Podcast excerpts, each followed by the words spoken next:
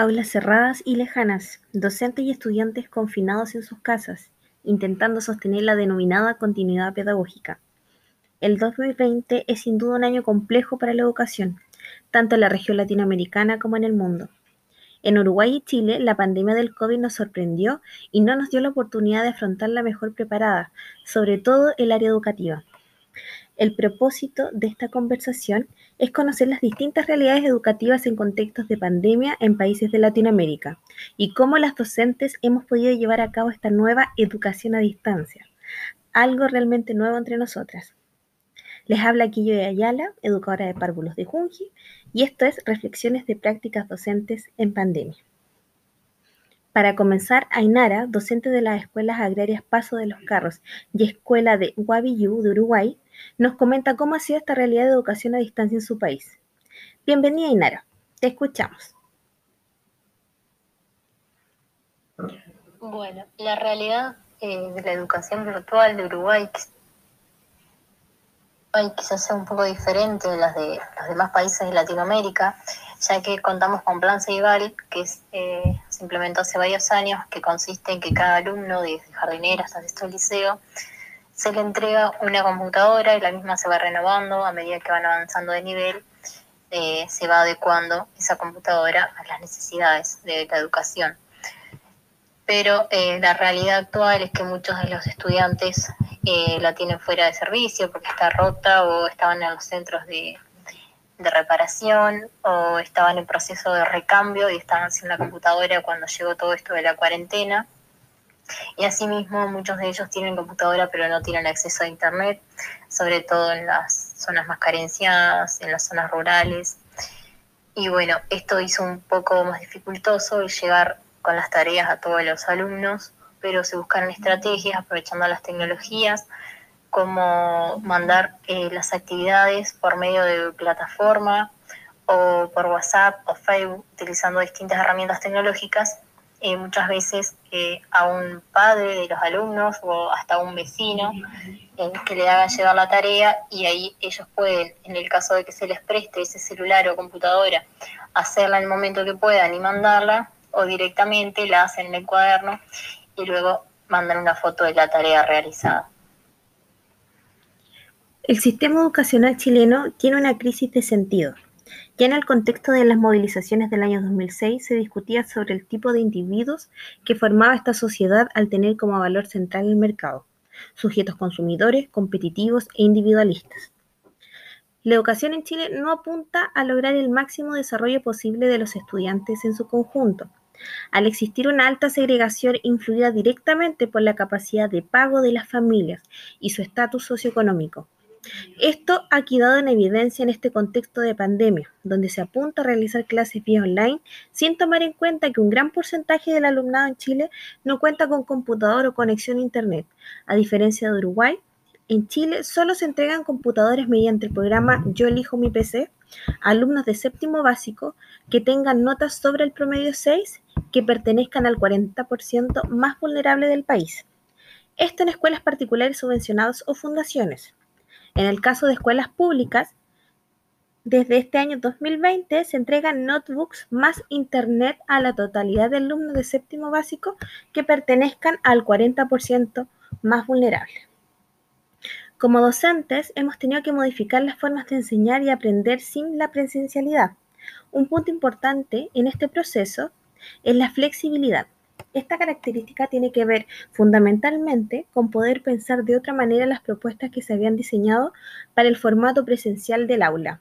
Tal vez se trata de volver a planificar, priorizando aquellos contenidos que son importantes de enseñar y aprender en el aquí y ahora.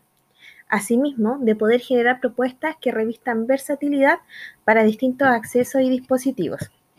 El conflicto aquí es, cómo plantear contenidos curriculares de manera lúdica sin que el alumnado se aburra o se sienta agobiado y finalmente éste abandone el sistema escolar. O peor aún, todos los estudiantes en Chile cuentan con un dispositivo para acceder a su derecho a la educación. Ainara, te escuchamos. Una realidad también bien importante es que en muchos de los centros, en los dos centros donde yo trabajo, es así, que muchos chilines no entregan las, las tareas, pero tampoco es por falta de, herramientas, tanto de computadora, celular, internet, eh, sino por eh, una falta de motivación o una falta de, compromiso, de entusiasmo hacia la educación. Muchas veces tienen los recursos, pero los alumnos no, no entregan igualmente las tareas y creo que es uno de los principales problemas que debería solucionar la educación de Uruguay. Siento que en Chile también pasa un poco lo mismo. Ainari, cuéntame, ¿cómo el gobierno ha ayudado a los docentes en este contexto en pandemia en Uruguay?